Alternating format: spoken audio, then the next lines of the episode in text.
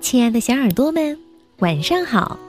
欢迎收听微小宝睡前童话故事，我是珊珊姐姐。今天是星期五，又到了客串主播为您讲故事的时间啦。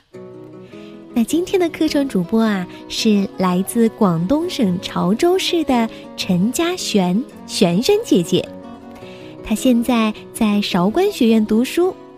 今天呢，想给小朋友们送上一个关于小熊的故事。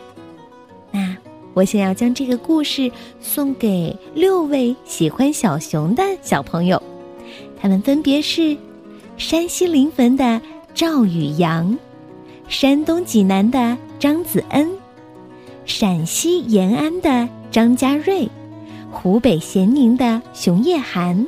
还有山东东营的高雪婷，以及浙江绍兴的管泽瑜，希望你们能够喜欢璇璇姐姐给你们带来的这个故事，一起来听听吧。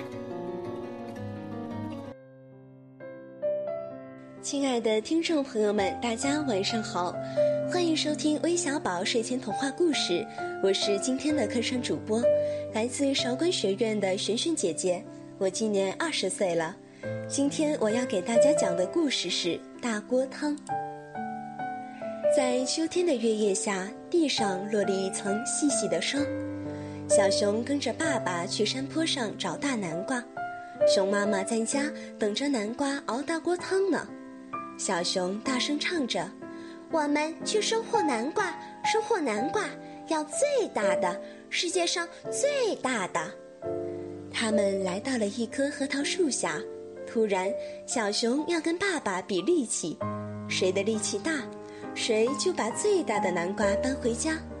小熊把自己倒立起来，我的力气有这么大。熊爸爸伸手抓住高处的树枝，一摇晃，树哗啦啦的一阵响动，好像刮来了一阵暴风。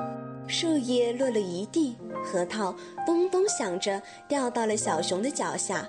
熊爸爸说：“我的力气有这么大。”小熊惊讶地张大了嘴巴：“爸爸的力气可真大呀！”我的力气还要比这个大。熊爸爸一伸手就把小熊举过了头顶，小熊趁机朝熊爸爸的胳肢窝挠去，熊爸爸浑身痒起来。大声笑，他一笑就没有力气了，坐在地上直喘气。小熊高兴地喊着：“我的力气比爸爸的力气要大。”熊爸爸也朝着小熊的胳肢窝挠去，痒得小熊在地上打滚，喊着：“爸爸的力气大，谁也没有爸爸的力气大。”熊爸爸的力气可是世界上最大的。他举起了小熊，把小熊放到了自己的肩上，往前走着。我们去收获南瓜，收获南瓜，要最大的，世界上最大的。他们来到了一个山坡上，这个山坡上南瓜可真多，到处都是。可找了半天，就是找不到大南瓜。小熊吵着问爸爸：“最大的南瓜藏在哪里？”熊爸爸刚翻开一片南瓜叶子，小熊就挤到了最前面，仔细看，不是最大的南瓜。熊爸爸摇了摇头，小熊也跟着摇了摇头，找了好多遍也没有找到。熊爸爸叹气，小熊也学着叹气。呀，好大的一个南瓜呀！熊爸爸拨开密密的南瓜叶子，大声地喊着。小熊跑了过来，又挤到了最前边，什么都没有。熊爸爸笑起来：“好大的南瓜呀！”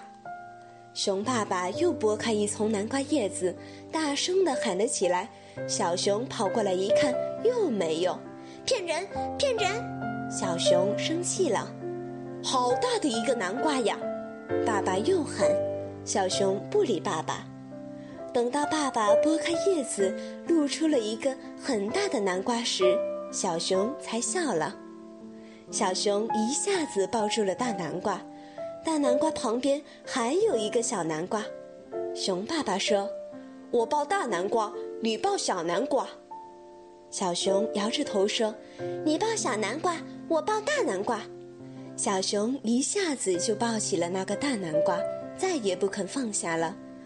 熊爸爸只好抱着小点的南瓜。小熊一边抱着大南瓜摇摇晃晃地走路，一边唱着：“大南瓜熬大锅汤归我，小南瓜熬小锅汤归爸爸。”他们走了一小段路，大南瓜太沉了。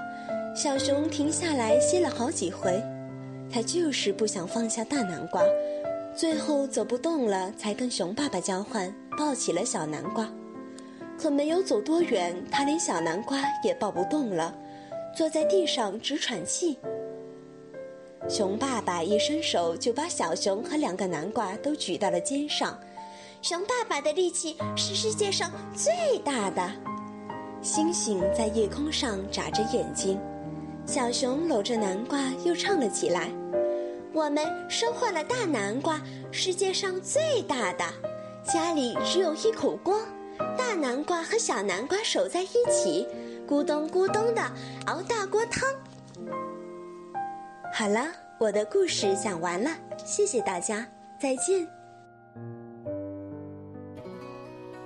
谢谢璇璇姐姐陪我们度过了一个美妙的夜晚。